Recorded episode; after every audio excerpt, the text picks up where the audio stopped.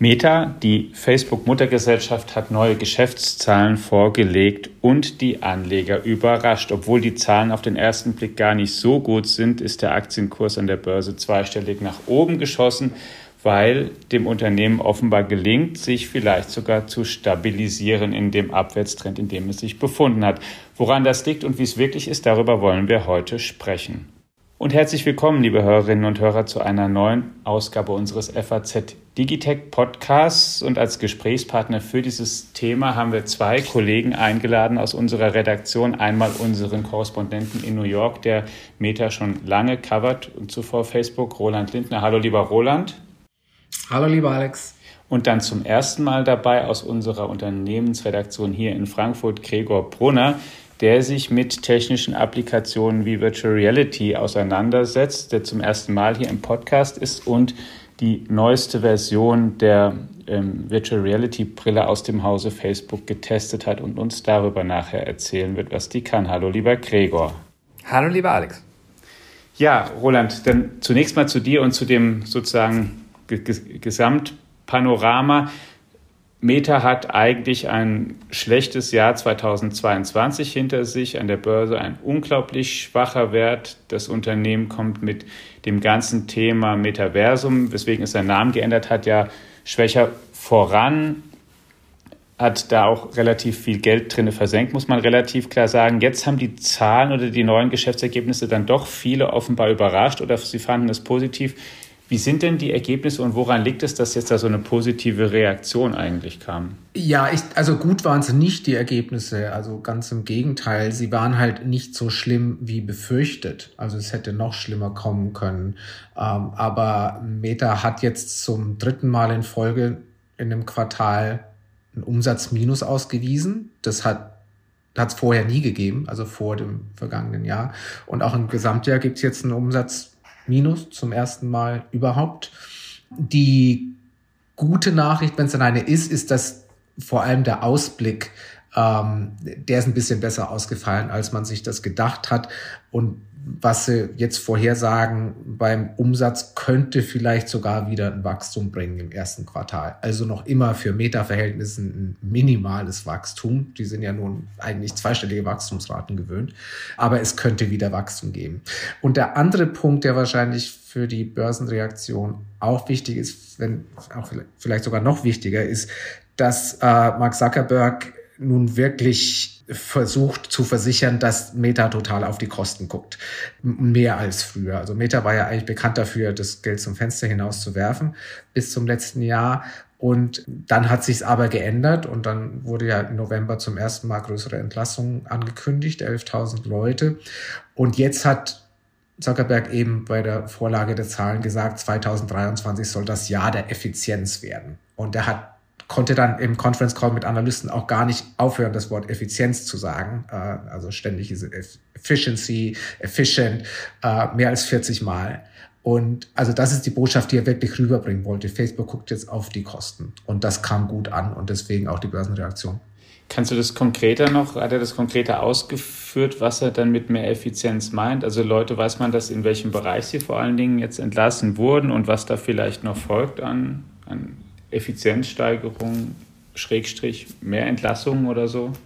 Ja, also so äh, konkret hat er nicht gesagt, dass es noch mehr Entlassungen geben soll, aber er hat schon gesagt, dass er zum Beispiel Management-Positionen ähm, eliminieren will. Also quasi äh, im mittleren Management ganze Managementstufen eliminieren und hat gesagt, das wird nicht nur Geld sparen, sondern Facebook auch schneller und, und, und, und entscheidungsfreudiger und, und besser machen. Und er hat auch gesagt, dass dass Meta jetzt doch mehr als früher vielleicht auch einzelne Projekte mal wieder einstellen will, wenn sie nichts bringen oder wenn sie nicht lukrativ genug erscheinen oder nicht genug Fortschritte machen. Das gilt allerdings nicht für das Metaversum. Also in das Metaversum, darüber werden wir bestimmt gleich noch sprechen, wird dann immer weiterhin Geld wie blöd reingepumpt. Das hat im letzten Jahr einen zweistelligen Milliardenbetrag gekostet, Meta, und wird in diesem Jahr sogar noch mehr Geld kosten. Also hier spart Meta überhaupt nicht. Weil das ja auch die Ausrichtung oder die, die strategische Neupositionierung sein soll, mit der er damals auch die Namensänderung von Facebook in Meta begründet hat. Bevor wir darauf nochmal detaillierter eingehen, erstmal zu dem klassischen Geschäft, was man eigentlich lange immer von Facebook kennt, dass sie eben die ähm, drei Apps haben, die drei Kern-Apps, Facebook, Instagram und WhatsApp. Wie haben die sich eigentlich so geschlagen und das daran hängende Geschäft? Also wenn man nur auf die Nutzerzahlen gucken würde, dann nicht mal so schlecht. Also Facebook selbst, die, die Stamm-App hatte zum ersten Mal überhaupt zwei Milliarden tägliche Nutzer auf der Welt haben sie ein bisschen noch gesteigert. Also auch wenn wir ja irgendwie seit Jahren schon sagen äh, oder mutmaßen, dass das Facebook äh, ja irgendwie out ist und an Popularität verliert. Also die steigern schon immer noch Nutzer. Wenn man jetzt allein auf die Geschäftszahlen aber guckt, haben die Apps alle Probleme. Und das Problem ist eben einfach, äh, Meta macht den größten Teil seines Umsatzes mit Werbung. Das Werbegeschäft läuft erstens mal allgemein schlecht, also das ist ein makroökonomischer Faktor.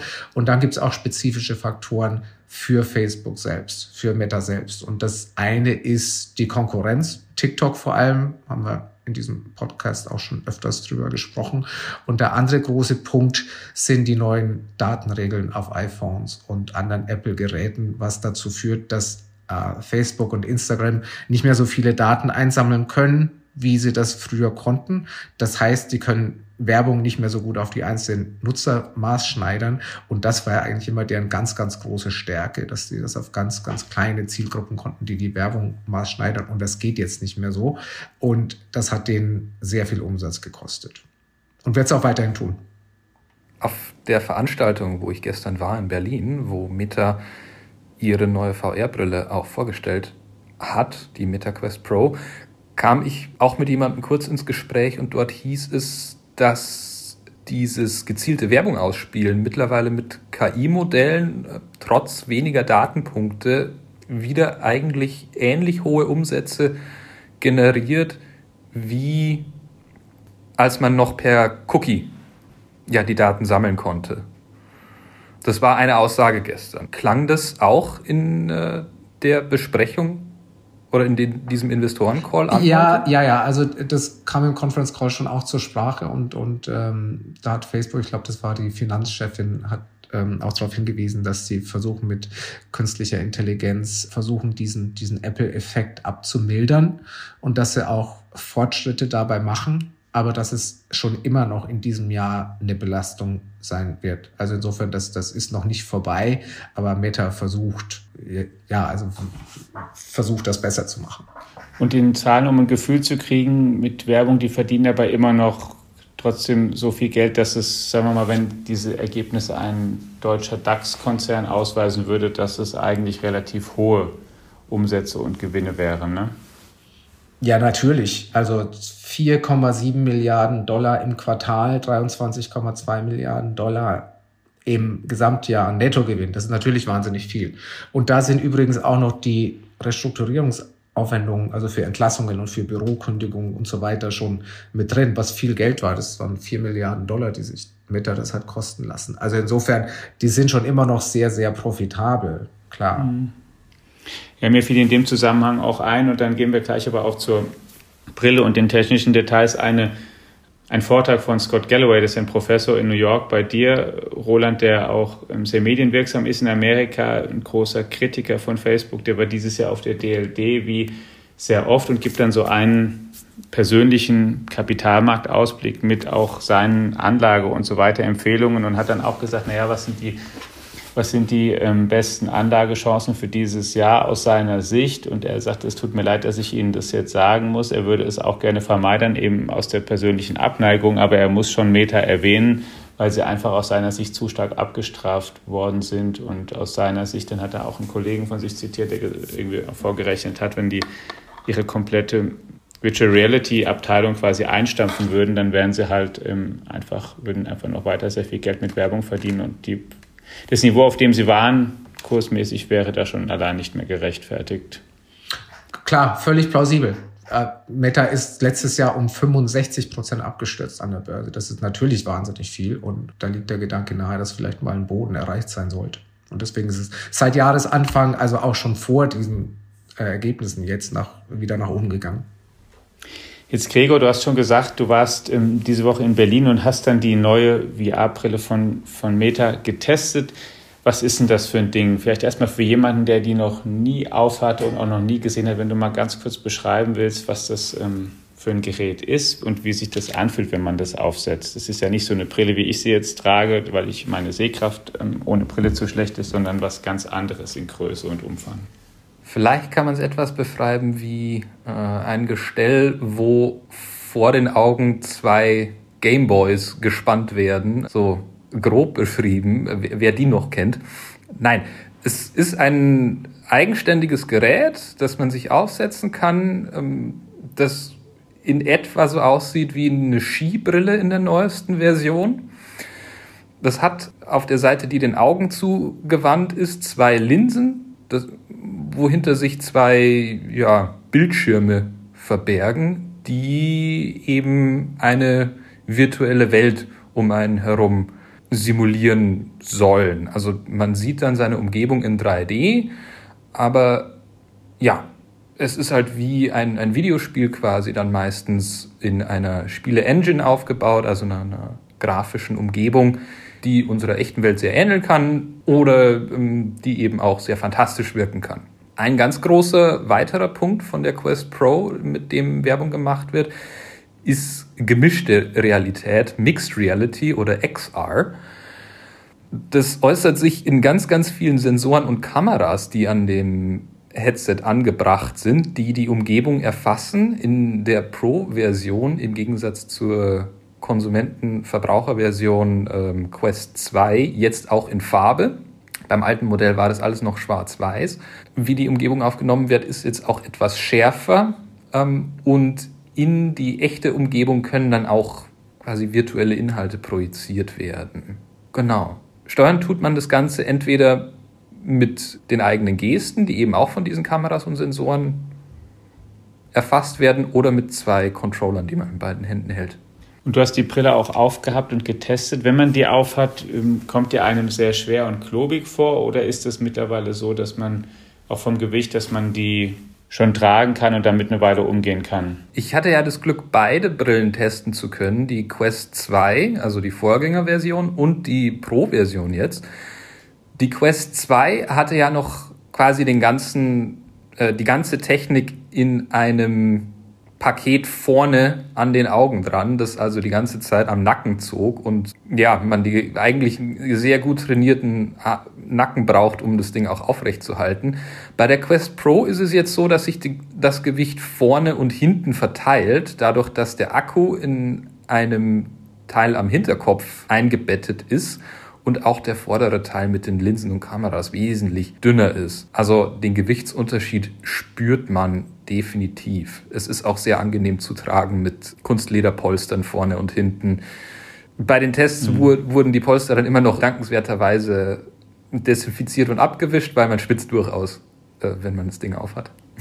Okay, aber ein Nackentrainer soll das natürlich trotz allem nicht und sollte es niemals sein, sondern schon irgendwas, was, was dann einfach nur bequem ist, ja, wenn es mal in der breiten Anwendung sein soll. Es kommt gewissermaßen auf die Apps an, die du drauf laufen lässt. Es gibt natürlich auch Sport-Apps, womit du auch deinen Nacken wahrscheinlich trainieren kannst. Aber du hast, Gregor, du hast vor allem ähm, Videospiele getestet oder waren da auch andere Anwendungen, also zum Beispiel Büroanwendungen? Videospiele gab es tatsächlich gar nicht, denn die Quest Pro richtet sich hauptsächlich an professionelle Nutzer, also was das Pro schon vermuten lässt und Kreative. Das äußert sich auch im Kostenpunkt gegenüber der Quest 2, die für 450 Euro zu haben ist, kostet die Pro 1800 Euro circa. Und die fünf Anwendungen, die es in Berlin zu testen gab, davon waren vier auf Kreativität ausgerichtet. Also man hatte zum Beispiel eine App für Architekten und InDesigner, wo man einen virtuellen Raum erschaffen konnte und dann Objekte darin platziert, seien es jetzt Gebäude oder einzelne Möbelstücke.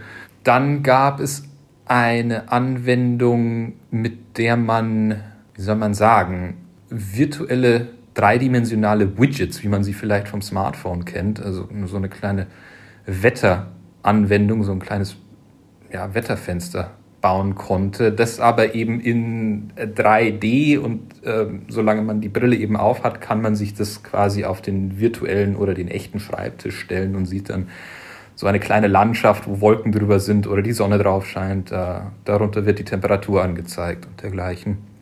Sowas kann man auch bauen das, äh, in dieser Anwendung. Und äh, ja, ein sehr greifbares Beispiel war auch noch ein virtuelles DJ-Pult. Also zwei Plattenteller mit allen möglichen Reglern und Einstellungen, wo man dann ja, sich als, als Disc-Jockey versuchen konnte. Eine Anwendung abseits dieser paar, die ich jetzt genannt habe, die tatsächlich auch für die Büroarbeit ausgerichtet ist, heißt Workrooms. Drüber steht noch der Titel Horizon. Das ist ja der übergreifende Titel von Metaversum, Horizon Worlds. Und die Workrooms sind da quasi ein Teil davon, die sich im Moment in einer Testphase befinden. Und letztlich kann man sagen, ist es eine Konferenzsoftware, wie man es vielleicht kennt von Zoom oder WebEx oder Microsoft Teams, aber wo man dann am Ende eben in einem virtuellen Raum sitzt und die weiteren Konferenzteilnehmer virtuell als Figuren projiziert werden.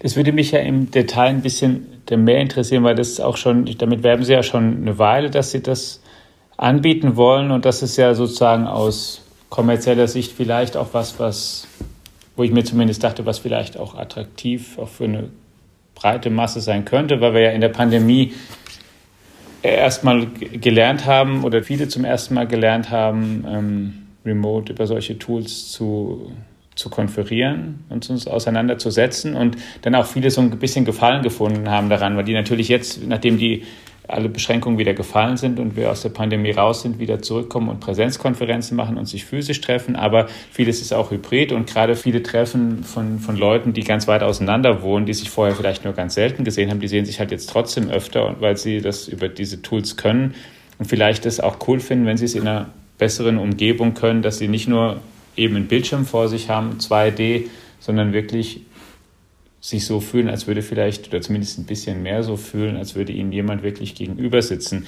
Wie ist das denn, wenn man die benutzt, dieses konkret, dieses Konferenzerlebnis? Ist das wirklich sowas, wo du sagen würdest, hey, das kannst du dir vorstellen, so könnten wir mal konferieren alle und das würde bestimmt ähm, Sinn und Spaß machen oder ist es noch zu sehr, ist es dafür noch zu rudimentär? Es kommt ein bisschen darauf an, was du davon erwartest. Also ich finde es insofern beeindruckend und ansprechend, dass die Verfolgung der Mimik, die mit der neuen Brille möglich ist, zumindest ein passables Abbild davon gibt, welchen Gesichtsausdruck die Person gerade auch im echten Leben hat. Man muss sich immer wieder ins Gedächtnis rufen, dass die Avatare, die Meta selbst äh, geschaffen hat, also die Figuren, die einen in den Workrooms repräsentieren, ziemlich cartoonartig sind. Es sind große Augen, grobe Formen. Bislang haben die Avatare auch noch keine Beine. Das ist. Aber die sollen noch kommen die jetzt. Die sollen langsam kommen. Offenbar haben sie das Problem des Trackings der Beine unter Tischen einigermaßen gelöst. In der Version, die ich testen konnte, gab es sie noch nicht. Wie macht man das eigentlich dann, die Beine unterm Tisch zu tracken? Die Frage konnte mir der Torso, der mir gegenüber saß im virtuellen Arbeitsraum, nicht beantworten. er meinte nur, offenbar kommt bald eine Lösung. Wir werden es dann an der Stelle auch klären hier, wie sehr, das eigentlich funktioniert. Sehr, sehr gern.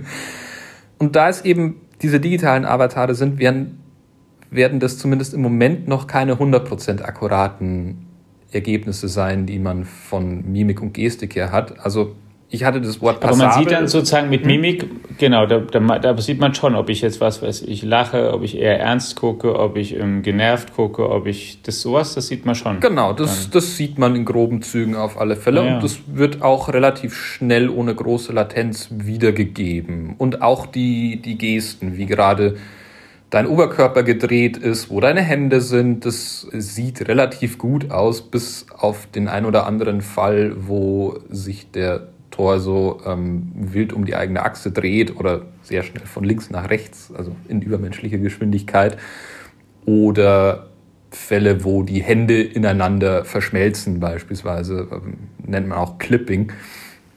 Also wenn dann die eine, mhm. eine Hand in der anderen drin steckt. Oder im Tisch, was vielleicht manchmal für eine unfreiwillige Komik sorgen kann. Was ganz nett ist, ist der Raumklang, zu dem die Anwendung fähig ist. Also wenn im virtuellen Raum Leute weiter von dir wegsitzen, dann hören die sich auch entsprechend weiter an und werden auch korrekt von der Position her wiedergegeben. Also ganz ähnlich wie wenn jemand links von dir spricht, dann kriegst du den Ton auch eher links ausgespielt auf dem Ohr. Jetzt gibt's Stereoklang schon äh, seit den 60er Jahren, glaube ich, äh, von, von der Aufnahmetechnik her. Aber genau, eben die, die Verortung in so einem virtuellen Raum ist, glaube ich, nochmal eine andere Herausforderung und das ist ganz schön gelöst. Das sind zumindest zwei Sinne, die dadurch angesprochen werden. Der Hörsinn und der Sehsinn. Ja, und auch gute Beispiele dafür, dass, dass du jetzt ähm, beschreibst, was da zum Beispiel Hürden sein können oder, oder um welche Sachen es dann wirklich auch schon geht, wenn man sowas entwickelt, eben, dass man auch sowas klären muss, woher kommt das Geräusch im Raum und das muss man so einem Gerät alles beibringen. Roland, ich, ähm, in, in Amerika, die verfolgen natürlich da auch die, die breite Masse, was da an Geräten kommt von Meta. Und wenn es so ist wie in der Vergangenheit, dann könnte es so sein, dass sich so eine Anwendung, auch wenn dann zuerst dort durchsetzt und danach vielleicht nach Europa kommt, weil wir ja sowas oft ein bisschen später adaptieren. Wie ist denn so aus deiner Wahrnehmung eigentlich, wie, wie kommt es denn an, was Meta da bisher gemacht hat? Zuckerberg sagt ja einerseits, die große Mission ist jetzt das Metaversum, deswegen hat er das Unternehmen umbenannt, neu ausgerichtet, hat auch gesagt, das kostet halt erstmal Geld, das ist auch, wäre auch nicht das erste Mal, dass eine neue Idee erstmal auch, vielleicht auch Jahre relativ viel Geld kostet. Aber wie ist denn, wie kommt es denn so an in der Breite, was er macht? Sagen da die Leute eher, hey, das, ähm, das ist schon ganz cool. Warten wir mal noch zwei Jahre, dann kommt es. Hm, oder sind die eher, hm, naja, eigentlich, wie, wie, wie finden die denn dieses ganze Phänomen? Ich habe den Eindruck, es ist schon sehr zäh. Also grundsätzlich die Quest-Brillen, ich glaube, die verkaufen sich schon nicht so schlecht. Ähm, also die, die billigeren, die, die Consumer-Versionen. Also auch nicht in einer Art und Weise, dass das im gesamten Meta-Konzern jetzt so wahnsinnig ins Gewicht fallen würde, aber, aber so als, als alleinstehendes Produkt verkaufen sie sich wohl schon nicht so schlecht. Diese neue Pro-Version, die gibt's ja bei uns jetzt schon seit ein paar Monaten in den USA. Ich weiß es nicht so richtig. Äh, Zuckerberg hat sie im Conference Call kurz angesprochen, aber hat jetzt auch nicht gerade gesagt, dass sie sich verkauft wie geschnitten Brot. Ich glaube, er hat nur irgendwie gesagt, er, er ist ja stolz drauf. Also in, insofern, ich habe nicht den Eindruck, dass das bisher irgendwie ein großer ähm, Renner wäre. Und äh, was man weiß, ist, dass die, die Software, die sie haben, die, die, die quasi die Metaverse-Software, Horizon Worlds, dass die bisher noch nicht so wahnsinnig bevölkert und benutzt wird.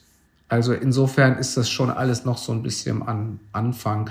Und man kann es auch an den, an den Zahlen ablesen. Meta weist ja alles das, was unter Metaversum fällt und damit quasi alles das, was eben nicht Facebook und Instagram ist, separat aus und, und das ist irgendwie schon noch sehr überschaubar. Und da sind im letzten Jahr die Umsätze sogar gefallen, also so. mal gestiegen und die Verluste sind enorm. Also insofern ein Riesengeschäft ist das nicht bisher. Und das Thema an sich, also wenn das jetzt einmal das konkret kein, noch kein Riesengeschäft ist, aber wenn man sieht insgesamt der Bereich, wie wird der gesehen und man da, wenn, wenn du mal schaust über Meta hinaus, es gibt ja andere Unternehmen oder Unternehmer, die sagen, das ist wirklich das nächste große Ding. Tim Sweeney ist einer davon. Microsoft möchte am Metaversum Geld verdienen. Genau, Epic Games, äh, äh, World of Warcraft und, und, und, Microsoft und Roblox ist auch so ein Fall. Die machen Videospiele, die sich eher an jüngere Leute richten. Also es ist nicht so, dass das äh, Meta und Mark Zuckerberg die einzigen wären, die über das Metaversum sprechen. Also ganz und gar nicht. Viele, viele tun das. Auch, auch Ausrüster wie Nvidia, also Chiphersteller. Ich, ich glaube, es ist immer noch so ein bisschen die Frage, wie definiert man das eigentlich und was genau sind die, sind die Anwendungen, ähm, inwiefern sind es Konsumeranwendungen, inwiefern sind es professionelle Anwendungen und jeder hat so ein bisschen seine eigene Vorstellung davon. Mein Metaversum ist halt jetzt ein riesengroßes Buzzword, ähm, aber was dann letzten Endes drunter fällt, ist nicht so ganz genau klar. Also klar ist irgendwie, hat es mit Virtual Reality zu tun und Augmented Reality und, und all das. Aber äh, wie das Ganze dann sich wie das sich dann zu einem großen Ganzen zusammenfügt, ich glaube, da gibt es irgendwie noch unterschiedliche Vorstellungen davon. Wo das ja genau auch verfolgt wird, und das kann ich Gregor ja sagen, du bist nicht nur für diese, für, sozusagen für dieses Tool jetzt hier zuständig, sondern ähm, coverst für uns auch zum Beispiel die Computerspielebranche, bist auch selbst jemand, der gerne Computerspiele spielt. Da sind solche Geräte schon ziemlich erwartet worden und, und da setzt man da ziemlich drauf, oder wie das da weitergeht das würde ich im ersten Moment jetzt etwas verneinen, unter dem Gesichtspunkt, dass Sony vor einigen Tagen ihre Absatzprognose für die neue PlayStation VR 2 Brille um ein Viertel gekappt hat. Also sie hatten eigentlich erwartet, im Jahr ab April bis März kommenden Jahres zwei Millionen Stück zu verkaufen und jetzt sollen es nur noch 1,5 Millionen sein. Also ein großer Anbieter, der auch gewissermaßen nur oder hauptsächlich Verbraucher und eben Spieler als Zielgruppe hätte, mit einer VR-Brille, die an eine PlayStation, eine Spielekonsole, angedockt ist, sagt, wir sehen das Thema, das Thema nicht mehr ganz so ähm, ertragreich. Kann natürlich auch sein, die Probleme mit der Verfügbarkeit der PlayStation 5 sind bekannt. Da gab es ständig Lieferschwierigkeiten und äh, mancher verdient gutes Geld damit zu tracken, wo gerade PlayStation 5 Konsolen angeboten werden, auf Lager sind. Das heißt, du hast wenig Geräte, an die du die Brille andocken kannst und, das, und die Brille selber ist auch noch sehr teuer mit, ich glaube, über 500 Euro bzw. Dollar ähm, auf dem Preisschild. Da gibt es natürlich noch andere Anbieter, HTC mit der Vive-Brille, wo, glaube ich, auch bald eine neue kommen soll. Ähm, du hast Valve Software, die eine eigene Brille, glaube ich, haben, aber das sind alles, alles sehr teure Geräte. Und ähm, selbst von den Herstellern eigens entwickelte Software hält sich im Moment noch in Grenzen. Und der Diskurs geht im Moment, glaube ich, in die Richtung, dass es so die richtige Killer-Anwendung für diese Geräte noch nicht gibt. Da gibt es ein, zwei Sachen. Valve sei da nochmal genannt mit äh, Half-Life Alex, das vor einigen Jahren ziemliche Wellen geschlagen hat. Aber ansonsten sind die Anwendungen auch in diesem Bereich noch ziemlich limitiert und aufgrund der hohen Einstiegskosten und auch der gewissen Hürde, die man hat. Man muss hier so ein komplettes Gerät neu erlernen. Ähm, es ist ungewohnt mit der Steuerung. Ähm, du musst das Ding erstmal aufsetzen. Du kannst dich nicht einfach hinsetzen und deinen Computer oder deine Konsole hochfahren und äh, direkt losspielen. Da sind einfach sehr, sehr viele Zwischenschritte notwendig, um mit diesen VR-Brillen spielen zu können, um mit ihnen ja, wirklich gut arbeiten zu können. Und ich muss ehrlich sagen, im Moment bin ich noch skeptisch, dass sich das äh, in näherer Zukunft durchsetzt. Wenn die Durchdringung größer ist und Leute das gewöhnt sind ähm, und die Geräte auch generell einfach mal billiger werden, dann kann es sein, dass wir irgendwann ähm, in dem Metaversum, wie Neil Stevenson sich das auch vorgestellt hat in seinem Buch Snow Crash, ähm, rumtouren werden. Aber im Moment ist es noch etwas äh, ja, wie Roland auch meinte, bei den Unternehmen zäh. Apropos billiger, ähm, hatte ich vorhin vergessen zu sagen. Also Meta hat den Preis für die Quest Pro hier bei uns in den USA ziemlich drastisch reduziert. Jedenfalls für den Moment. Also kostet, äh, ging für 1500 Dollar 14,99 in den Verkauf im vergangenen Oktober und im Moment kostet sie ähm, 1100. Also 10,99, quasi 400 Dollar runter. Also angeblich nur für begrenzte Zeit. Ähm, aber es ist ganz interessant, dass sie so kurze, so kurze Zeit nach der Einführung schon so einen ziemlich deutlichen Discount verkaufen, wenn auch nur vorübergehend. Du sagst, Gregor, in Deutschland sind es 1800? Ganz genau. Ich hatte heute noch mal auf die Webseite von Meta geschaut. 1800 Euro. Okay. Vielleicht, wenn man ein paar Monate wartet, gibt es auch hier einen Discount. Möglich. Ja, spricht jedenfalls der Discount nicht so sehr dafür, dass die, denen jetzt die Bude einrennen würden damit. Ja. Und auch absolut ist es natürlich ein hoher Preis, wo man sagen kann, ja gut, die Inflation ist auch hoch, die Leute haben auch nicht mehr so viel Geld verfügbar wie noch vor zwei, drei Jahren. Das ist natürlich was, was vielleicht eine Rolle spielt, aber naja, klingt alles, was ihr sagt, nicht so, als wäre tatsächlich das Metaversum jetzt in der näheren Zukunft schon sehr ausgebreitet, was, worin man sich aufhalten kann. Die Frage. Aber, aber, aber, äh, sorry, ein Punkt, äh, was er in diesem Jahr kommen könnte oder soll, ist ein Mixed Reality Headset, eine Brille von Apple. Und mhm. äh, wenn Apple in diesen Markt einsteigt, dann kann das natürlich die ganze Kalkulation wieder ändern. Also Apple ist natürlich in jedem Markt viel zuzutrauen. Insofern, das, das, äh, das ist noch nicht klar, was in diesem Jahr passieren wird. Und die sind ja wiederum auch nicht dafür bekannt, dass sie ähm, als allererste, sondern eher dann den Markt betreten, wenn sie denken, es ist es wirklich ähm, reif und das Produkt perfekt und Genau, das sind nicht so welche, die mhm. Beta-Versionen auf den Markt werfen. Da hatte ich auch Preisspekulationen gesehen Richtung 3000 Dollar, richtig? Äh, weiß ich nicht. Okay. Kann sein. Wäre natürlich auch nicht wenig. Ja, ähm, ja. die Marke Apple lässt eigentlich einen gewissen Aufpreis immer erwarten. Ne? Sozusagen das iPhone unter den ähm, Virtual Reality Brillen. Das muss ich dann auch preislich abgeben. Ganz genau. Oder eben das genau. MacBook. Das ja, und da würde ich ganz mhm. kurz noch andocken, auch äh, gerne von Kreativberufen genutzt wird. Das ist für mich nämlich auch noch so ein Punkt wenn sich diese Quest Pro auch an Kreative richtet, wie das am Ende von Architekten oder Innendesignern oder ja, sonstigen Kreativen, die ähm, mit diesem Ding was anfangen können, auch angenommen wird. Die paar Apps, die ich ausprobieren konnte, die waren schon alle sehr komplex. Ich stelle mir ein bisschen es so vor, dass es sein könnte wie bei Adobe mit der Creative Suite, dass am Ende auch Kurse von Meta verkauft werden, äh, die erklären, wie man effektiv mit den Programmen arbeiten kann, dass es am Ende tatsächlich recht mächtige Werkzeuge sein können, aber ähm, wo es wiederum eine ziemlich hohe Einstiegshürde gibt ähm, und ja, man erstmal ganz, ganz viel Vorarbeit und Recherche betreiben muss, bis man wirklich weiß, wie man mit dem Ding umgeht. Hm, das klingt jetzt nicht nach einem Use Case in der breiten Masse zeitnah. Nein.